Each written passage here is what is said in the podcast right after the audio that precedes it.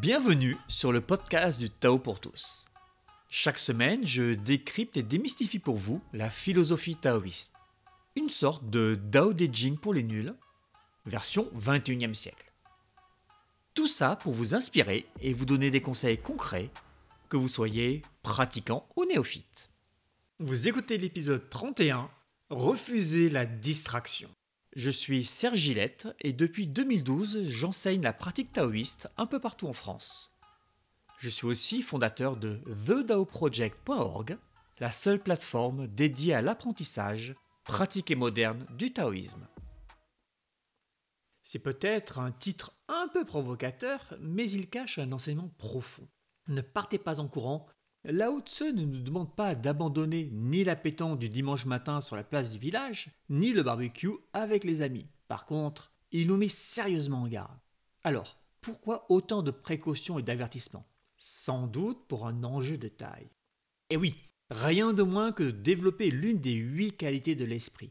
Ça vaut le coup de tendre l'oreille. Et en plus, nous allons voir la clé pour démultiplier les effets de tous nos efforts. Sans plus attendre, Laissons parler Lao Tse avec la voix de Sophie et une traduction de mon cru. Sans sortir de ma maison, je connais le monde. Sans regarder par la fenêtre, je connais le Dao du ciel. Plus je m'éloigne, moins je connais. C'est pourquoi l'homme accompli ne voyage pas. Cependant, il connaît. Il ne voit pas. Pourtant, il nomme. Il n'agit pas. Et cependant réussit. Dao De Jing, chapitre 47.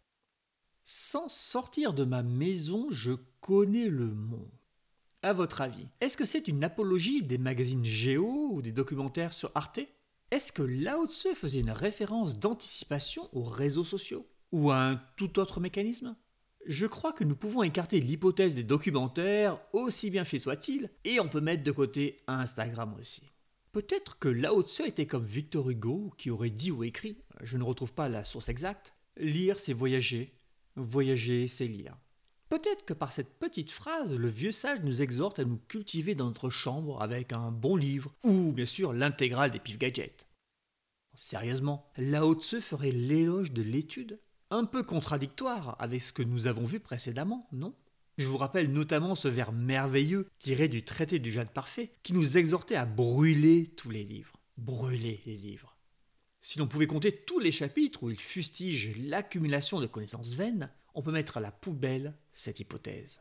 Mais alors, de quoi parle-t-il? Est-ce que la maison est notre charmante studette sous les toits à Paris? Est-ce que le monde, c'est l'ensemble des pays desservis par Air France? Comme souvent chez les taoïstes, le vers nous parle en images. Vous allez voir, ce n'est pas bien méchant. Les images utilisées proviennent de cette idée que tout fonctionne de la même manière, que tout est fabriqué dans le même moule.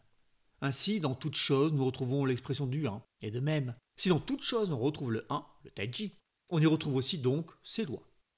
Selon cette vision, l'humain est lui aussi un monde. Et dans cet univers que nous constituons, l'esprit possède une maison. Je peux même vous dire qu'elle est dans une vallée. Private joke taoïste. Nous avons en réalité dans ce chapitre non pas une invitation à être affalé sur son canapé à regarder de la télé-réalité sur une quelconque plateforme de streaming, mais une invitation à garder notre esprit centré sur nous. Il s'agit donc d'une apologie de l'introspection. Petite pause. Je vais vous redéfinir l'introspection. C'est toujours important d'être clair sur le sens des mots et d'avoir un langage commun, précis, de ne pas parler dans le vague, de ne pas chercher à raisonner dans le brouillard. L'introspection, c'est regarder comment nous fonctionnons en partant de nos mémoires. C'est notre esprit qui se regarde lui-même. Mais pas que. Il se regarde avec un but. Analyser et comprendre. On pourrait dire que c'est un travail du yi le mental, hein, sur la manière dont on se voit. La manière dont on se voit Oui, j'insiste ici sur cet aspect partial, sur l'imperfection intrinsèque de notre vision. Nous avons une représentation de nous-mêmes que nous stockons dans notre esprit. Cette représentation est un mélange de qualités réelles, mais aussi de fantasmes et de toutes les étiquettes que le monde extérieur a posées sur nous depuis notre naissance. Courageux, pas fiable, au potentiel, inattentif, peureux, paresseux, bizarre et émotif. Une grande partie de ce que nous croyons être nous n'est en fait qu'un ramassis de préjugés que nous avons à notre rencontre. Voilà encore un autre brouillard dans lequel on peut nager. L'introspection consiste à disséquer cette représentation en la comparant avec notre mémoire des faits, faire le tri entre ce qui est plutôt vrai, de ce qui relève du fantasme pur. Nettoyez tout ce bazar. Alors moi, tu vois, je sais au fond de moi que dans une autre vie, j'étais une princesse atlante. Marrant, mais je ne connais personne qui va dire Oh, moi, dans une autre vie, j'étais le facteur du village. J'étais le cordonnier. C'est bien plus souvent des vies brillantes. J'irais même jusqu'à dire que souvent la caractéristique commune de tous ces souvenirs de vie antérieure semble être la capacité de pouvoir frimer avec. Est-ce que ça ne vaudrait pas le coup de jeter un petit coup d'œil dans ces cas-là à nos motivations? Bref, c'est ça l'introspection. Aller sans complaisance au fond de soi pour voir qui nous sommes. Euh, sans complaisance ne veut pas dire sans humour, bien sûr. Et oui, vous avez le droit d'avoir été une princesse atlante dans une autre vie. Après, il faut se demander ce que cela vous apporte dans celle-ci, au quotidien, dans le métro, au travail, hormis bien sûr de pouvoir frimer autour du barbecue. Nous sommes ici, vous l'avez compris, sur l'une des huit qualités taoïstes. Et si vous n'aviez pas encore réalisé, je vous l'explique. Il s'agit de la clarté, la vision la plus juste possible à un instant donné de qui nous sommes, de nos manières de fonctionner, de nos qualités, mais aussi de nos défauts. Je connais le monde, dit Lao Tse, ce qui signifie je me connais. Cela nous ramène au fronton du portique de Delphes, avec son connais-toi. Cette idée d'introspection est martelée deux lignes plus loin. Plus je m'éloigne, moins je connais. Donc, plus je vais chercher à l'extérieur de moi qui je suis, moins je vais me comprendre. Donc plus je vais voir de droite et de gauche, moins j'accède à qui je suis. Comment traduire ça concrètement? Allez, je vais vous donner quelques exemples, car vous savez à quel point j'affectionne les listes à rallonge. Est-ce que multiplier les activités va me permettre de mieux me connaître? Le lundi à la sauce de tai chi de mon quartier, le mardi cours de poterie, mercredi langue des signes, jeudi théâtre d'impro à la MJC, vendredi ma psy, samedi méditation puis poker avec les potes, dimanche la messe. Si on regarde bien, chacune de ces activités prises séparément est potentiellement intéressante, potentiellement formatrice et a potentiellement la capacité de me faire évoluer. Oui, même la messe. Mais pas forcément de la manière que vous imaginez toutes les activités d'apprentissage direct, euh, soit dans mon énumération le tai la poterie, le théâtre, la langue des signes, la méditation, ont clairement en elles la capacité de me faire évoluer en tant que personne. Du moins, si on les pratique intelligemment. J'entends par là que, certes, c'est sympa d'être capable de tourner des bols en argile, mais s'arrêter à ce niveau, c'est faible, voire assez minable. C'est un peu comme dans le dîner de con quand Jacques Villeray parle des tours Eiffel en allumettes qu'il construit. Ce qui serait intéressant, c'est de transposer ce que nous comprenons sur nous quand on a les mains dans la terre dans le reste de notre vie. Nos problèmes de coordination, nos montées de colère quand le bol est de travers, notre frustration quand la cuisson brise notre travail, notre excitation quand le résultat nous plaît. Tout ceci doit nous enseigner plus que le simple art de la poterie. Vous pouvez transposer ce que je viens de raconter au tai chi à la au court théâtre ou à toute autre activité. Oui, même à la construction de Tour Eiffel en allumettes. Si l'angle entre les allumettes n'est pas calculé au dixième de degré, c'est foutu. Vous faites des efforts pour développer des qualités dans un domaine précis. Si vous les cantonnez à ce domaine, vous n'êtes vraiment pas efficace. Regardez, vous êtes calme et détendu pendant le cours de méditation. Génial, vous touchez du doigt une des huit qualités, à savoir le silence mental. Mais que se passe-t-il le reste de la semaine dans votre esprit? Si c'est la foire avec des singes qui tapent sur des casseroles avec des cuirs en bois, c'est pas terrible. Vous avez pratiqué une heure pour un résultat d'une heure de calme. On pourrait dire que votre ratio euh, effort-résultat est de 1 pour 1.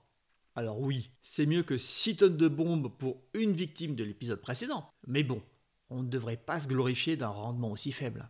Alors oui, avec mon tact et ma diplomatie légendaire, je vous affirme que c'est minable, que vous pouvez faire mieux je vous garantis que vous pouvez avoir un ratio de 1 pour 70 sans souci. Si, si, je vous l'assure. Et au cas où vous ne l'auriez pas remarqué, je ne suis pas du style à caresser les gens dans le sens du poil ou à leur vendre du rêve. Imaginons que 6 heures par jour, je ne sois pas au sommet de ma forme. C'est beaucoup quand même 6 heures. Donc 6 heures, je suis minable. Imaginons que je dorme 8 heures. Que reste-t-il dans ma journée? 24 heures moins 8 heures de sommeil moins 6 heures à être minable 24 moins 14 égale 10. 10 heures avec un esprit calme. Eh bien, votre heure de méditation du samedi devrait vous apporter ces 10 heures de calme par jour, soit 70 heures par semaine. 1 pour 70. C'est pas mieux comme ratio 1 pour 70 que 1 pour 1 Qui a vraiment envie de se contenter de ce rendement de 1 quand on peut faire mieux? Avoir un rendement de 70 sans plus d'efforts. Si je vous disais que pour chaque euro que vous investissez dans mon produit bancaire miracle, vous gagnez 1 euro, vous seriez certes très content. Si maintenant je vous apprenais à ce que 1 euro vous en rapporte 70, là je crois que vous me feriez fabriquer une statue à mon effigie. Soyons sérieux, nous nous contentons de ce 1 pour 1 ou peut-être 2 pour 1, mais nous pourrions faire tellement mieux. Revenons à notre énumération. Le fait de s'adonner à 8 pratiques par semaine est-il nuisible? C'est ce que semble dire le Dao De Jing. Mais pourquoi? Ce n'est pas la multiplication des pratiques qui est nuisible, c'est la manière de le faire. Tant que je n'ai pas compris, parce que je l'ai expérimenté, que tout ce que je découvre dans une activité est intégralement transposable dans une autre, je ne fais que me disperser, me distraire. De plus, je dois redécouvrir dans chaque activité les mêmes choses qui la rendent facile. Je vais devoir retrouver dans la poterie, le théâtre, le tai chi chuan, etc., etc., etc., que si je pose mon esprit, ça fonctionne mieux. Je vais avoir une méthode dans un cours, une autre dans l'activité suivante, et ainsi de suite. Il serait tellement plus efficace de redécouvrir une fois pour toutes les qualités qui sont transverses à toutes nos activités. On découvre la qualité une fois et on l'applique à l'infini. Ça, c'est de l'efficacité. Je dois comprendre que l'enracinement que j'ai trouvé dans mon Tai Chi Chuan est une clé essentielle pour ma poterie, qu'il va m'aider à parler en public dans mon cours théâtre, qu'il peut se transposer dans l'esprit pour être mieux présent à mon prof de langue des signes, et que bien sûr, je peux le mettre dans la méditation. Euh, quand j'évoque l'enracinement, hein, je ne parle pas de cette notion New où on imagine qu'il nous pousse des racines et que l'on étale un arbre. Non, je parle du vrai truc physique qui fait qu'un tiers ne peut pas vous pousser. Ce n'est ni une vue de l'esprit, ni un fantasme. Je parle de quelque chose de très concret, de mesurable même. Alors j'ai parlé de l'enracinement, mais si nous reprenons l'exemple de la poterie, j'ai abordé le sujet des émotions. Et oui, la compréhension de nos émotions est lui aussi un sujet entièrement transposable. En comprenant pourquoi je me mets en colère quand je produis un bol digne d'un enfant de maternelle, je vais pouvoir comprendre pourquoi cette colère est aussi présente dans tout le reste de mes activités. Et ce, tout au long de mes journées. En comprenant comment je peux couper l'herbe sous le pied de cette montée de frustration quand mon bol ressort brisé du four, je vais comprendre comment couper l'herbe sous le pied de cette même frustration quand ça ne se passe pas comme je veux au travail, avec mes patients, avec mes élèves, avec mon compagnon ou ma compagne, ou quand je monte ma chantilly à la main. Voilà, j'ai casé ma référence culinaire. La multiplication des activités, sans comprendre qu'il y a un point commun énorme entre toutes, n'est que de la perte de temps ou de la distraction. Alors oui, c'est cool de se distraire, je dirais même plus, il faut se distraire. Mais il faut surtout être capable de faire la distinction entre avoir une activité efficace qui nous développe et le fait de se distraire. Savoir faire la distinction entre je me distrais et je pratique, c'est vital. Sans cela, je vais souvent me distraire en croyant pratiquer et donc simplement perdre mon temps. Je vais devoir en faire plus pour arriver au même résultat. Au revoir l'efficacité. Alors je le redis, hein, il n'y a pas de mal à se distraire. Je dirais même plus, c'est aussi vital.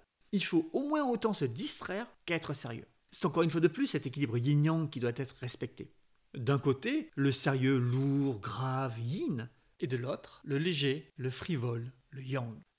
Donc, pour conclure, on pourrait dire que quand on se distrait, on se distrait, et quand on pratique, on pratique. Sans regarder par la fenêtre, je connais le Dao du ciel.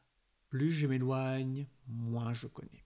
Alors oui, Lao Tzu nous pousse à une attitude étrange. Ne pas regarder par la fenêtre, ne pas observer le monde. Pourtant, tous ceux qui ont fait des stages avec moi ou qui suivent les cours sur The Dao Project peuvent constater qu'observer fait partie intégrante du travail s'observer soi, bien entendu, mais aussi observer les autres, observer le monde. Alors, pourquoi ici aller à l'opposé?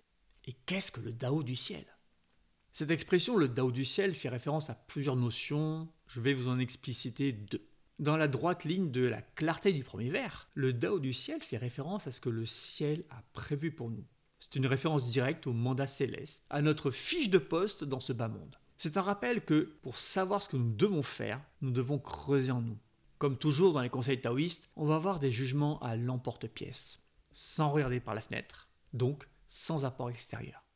Peut-on vraiment tout retrouver tout seul dans son coin? Oui, peut-être, mais est-ce vraiment efficace? Est-ce qu'il ne vaut pas mieux de temps en temps regarder par la fenêtre? Donc, aller demander conseil, voir ce que les autres font Certainement. Alors pourquoi l'ignorer? Pourquoi Lao Tse est aussi tranché dans son enseignement? Il y a deux raisons. Il s'agit d'une part de marquer les esprits. Que retient-on le mieux? L'introspection amène la clarté. Ou la clarté se travaille un peu par l'introspection, un peu en allant voir des gens qui savent de quoi ils parlent. Quelle phrase claque le plus dans notre esprit? C'est l'idée de la formule. Une phrase simple que l'on puisse retenir et qui nous marque. Sans regarder par la fenêtre, je connais le Dao du ciel. La seconde idée derrière ces jugements à l'emporte-pièce vient de la connaissance de l'esprit humain. Enfin, psychologue, les taoïstes savent très bien que si l'on dit Serge, tu dois pratiquer chaque jour, je vais traduire ça en euh, Serge, ça serait cool de pratiquer presque chaque jour. Et puis le week-end, c'est repos, n'est-ce pas? Imaginez ce qu'il se passerait s'il disait Serge, tu n'es pas obligé de pratiquer chaque jour, mais bon, essaye d'être régulier quand même. Moi, instantanément, je transforme ça en euh, Ok, bon alors, tous les premiers lundis du mois, hop, 10 minutes de pratique, euh, régulier, contrat rempli. Vous voyez le souci? Et je n'exagère pas en plus. Pour avoir eu des centaines de patients à qui je donnais des exercices à réaliser, pour avoir eu des centaines d'élèves à qui je donnais des pratiques à effectuer, je sais que ça se passe exactement comme ça, sauf peut-être pour une personne sur 50, et encore. Et vous qui m'écoutez, vous le constatez peut-être aussi. Le pire, c'est que les patients venaient me voir parce qu'ils avaient des soucis. Ils ne venaient pas en touriste. Non, ils avaient de vrais problèmes qu'ils n'arrivaient pas à régler avec d'autres méthodes. Ils auraient dû être motivés. Eh bien non, ou pas assez. Donc c'est pour cela que dans les formules taoïstes, on y va franco, brut de décoffrage. Un peu comme dans ce podcast. Un jour sans pratique, un jour comme un fantôme, disait Ludong Bin. On ne vous laisse aucune place à l'interprétation, aucune place à la négociation. En toute bienveillance, on vous dit de vous remuer, de ne pas vous distraire. Car oui, la bienveillance, ce n'est pas cette mollesse dégoulinante de sirop que l'on nous sert à tout va. La bienveillance, c'est dire et faire ce qui va aider l'autre parce qu'on veut vraiment l'aider. La bienveillance, ce n'est pas de laisser l'autre s'enfoncer dans les sables mouvants de ses défauts, mais de le tirer d'un coup pour le sortir du marais où il se noie. Libre à lui de vouloir ensuite y replonger. Donc là, il faut bien comprendre que Lao Tse ne dit pas que l'on peut ou que l'on doit faire tout seul chez soi. Non, on doit comprendre que l'essentiel du travail doit être fait seul, sans distraire, sans regarder par la fenêtre. Regarder à l'extérieur peut momentanément nous aider, nous orienter dans la bonne direction, nous mettre sur la bonne piste. C'est même souvent indispensable quand on manque de clarté. Et j'y ai eu recours un paquet de fois avant de disposer des outils pour me débrouiller tout seul. Mais faire le tour des voyants, des lecteurs de vie antérieure, des médiums cosmiques ou des Christ incarnés, cela ne va pas vraiment nous aider. Si le premier interlocuteur, compétent j'entends, que nous avons sollicité ne nous a pas éclairé, il faut réfléchir. Le problème ne va pas être résolu en allant voir Coyote Boiteux, le pseudo-chaman en vogue, qui va nous dire qu'on est la réincarnation d'une princesse atlante, mais plutôt en regardant droit au fond de nous. Voir en nous pour connaître le Dao du ciel. Voir, lumière, clarté. Mais alors, Lao Tse parle encore de la clarté. Bingo C'est exactement ça. Connaître notre mandat céleste, savoir ce que nous avons à faire pour nous accomplir, pour être heureux, fait partie intégrante de la clarté. Donc si vous ne connaissez pas votre mandat, il vous manque un morceau de clarté. Le Dao du ciel, la voix des dieux, c'est aussi une référence à la compréhension du Yi Jing, le système divinatoire vieux d'au moins fou, 3000 ans.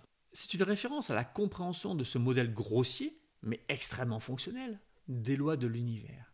Nous ne pouvons pas comprendre les lois de l'univers, ni ce que le ciel veut réellement, mais nous pouvons saisir et attraper leurs manifestations croire que l'on comprend l'univers, que l'on comprend ses règles, voir qu'on peut les transgresser, c'est de l'ubris et le reflet d'une profonde incompréhension de notre monde. C'est comme de croire que l'on peut dépasser ou briser les règles de la physique. On ne peut bien sûr pas. On ne peut que dépasser ce que nous croyons être ces fameuses règles.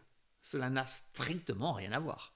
Cette manifestation des règles de l'univers a été modélisée dans le Yi Jing. C'est un modèle simple, donc grossier. Mais cette simplicité relative en fait un modèle utilisable. Et c'est surtout ce qu'on lui demande. Est-ce que pour comprendre le Yi Jing, je dois aller de droite et de gauche? Non. Je dois me poser, beaucoup étudier et beaucoup méditer. C'est pourquoi l'homme accompli ne voyage pas. Cependant, il connaît. Il ne voit pas. Pourtant, il nomme. Comme souvent dans le Dao De Jing, on considère que vous êtes un peu dur de la feuille, que vous avez du mal à comprendre, et qu'il faut donc vous mettre les points sur les i. On vous redit donc tout cela une fois de plus, légèrement différemment. Tu vois ce mec euh, super bon là-bas? Eh bien, Il ne fait pas le tour des derniers charlatans à la mode. Il ne teste pas une pratique pendant deux leçons avant de s'arrêter. Il ne se distrait pas avec la nouveauté. Et pourtant, ce gars-là, il sait qui il est. Il sait ce qu'il doit faire. Et il le fait. Bah oui, il est accompli. Il a accès à de la connaissance de par son intérieur. Il ne regarde pas par la fenêtre, mais il a accès au savoir. Et ça nous ramène directement au travail de l'esprit, au travail de l'intuition, au travail de la grande respiration. Lao Tzu vous montre les récompenses en se disant Allez, là ils vont se bouger, ils vont y aller. C'est un peu le jingle du loto quand on vous annonce qu'il y a 120 millions à gagner au tirage du mardi. Ce samedi, jackpot de la rentrée de 7 millions minimum. Je sais que je ne vais pas me faire des amis en disant ça.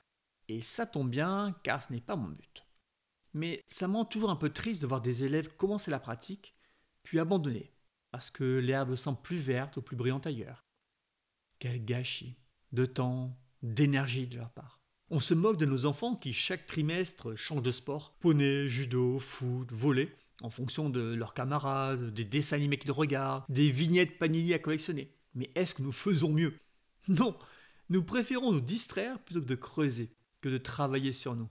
C'est comme cela depuis l'aube de l'humanité. Et même Ludongbin dans un texte s'en plaignait. Il n'agit pas et cependant réussit. Au cas improbable où le lecteur n'aurait toujours pas compris qu'il ne s'agit pas de glander chez soi en ayant pris ce texte au premier degré. On vous le dit clairement. L'homme accompli réussit. Comprendre, il réussit ce qu'il entreprend, ses actions. Tout ça avec donc bien sûr beaucoup de way, de non-agir. Bah oui, il est accompli. Il a donc les huit qualités taoïstes à haut niveau. Et s'il a les huit qualités, il a entre autres la non-action. Et tout ça part d'une simple chose, l'introspection pour révéler la clarté. Allez hop, on se fait un petit récap en 5 points et dans le désordre. 1. Ne pas prendre au pied de la lettre les formules taoïstes. 2. Savoir faire la distinction entre se distraire et pratiquer. 3. Se distraire autant que pratiquer. 4. C'est à nous de développer la clarté. 5. Ça ne nous empêche pas d'être actifs dans le monde. Nous avons ici un chapitre complet sur la clarté. Cela montre à quel point cette qualité est importante. Et comme elle est importante, je vais consacrer un cursus entier pour vous aider à la développer. Et comme en plus en juin, TheDAOProject.org fête ses 6 mois d'existence et que ce podcast fête ses 1 an, on organise exceptionnellement deux cours d'environ 1h30 chacun en live pour tous les abonnés Gold. Voyez ça comme une manière simple que j'ai de vous montrer ma gratitude pour votre investissement dans la pratique. Je vous donne rendez-vous les mercredis 8 juin et jeudi 9 juin pour un total de 3 heures de cours sur ce sujet hautement important. D'ici là, je vous souhaite une bonne pratique et vous dis à très bientôt pour un prochain épisode.